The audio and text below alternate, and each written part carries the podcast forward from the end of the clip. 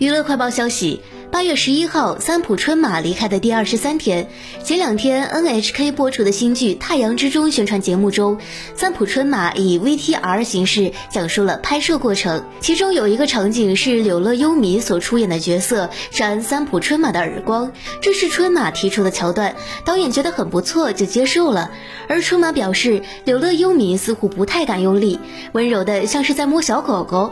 节目里看到这个 V T R 的柳乐幽弥红了眼眶，原来春马是这样想的。我是面对他不由得变得温柔。一起出演的有村架纯透露，在拍完戏后，春马特意告诉自己，跟你一起拍戏，我学到了很多。村花其实艺龄比春马少很多，但是春马还是会对比自己年轻的演员说，从他身上学到了。